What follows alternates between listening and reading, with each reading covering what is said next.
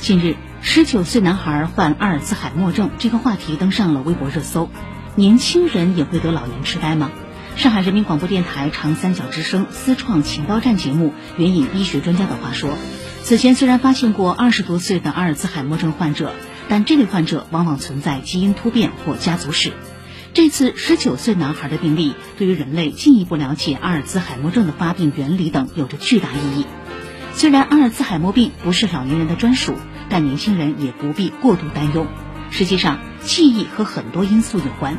绝大多数人忘事儿往往是功能性的，并不是大脑真出了什么问题。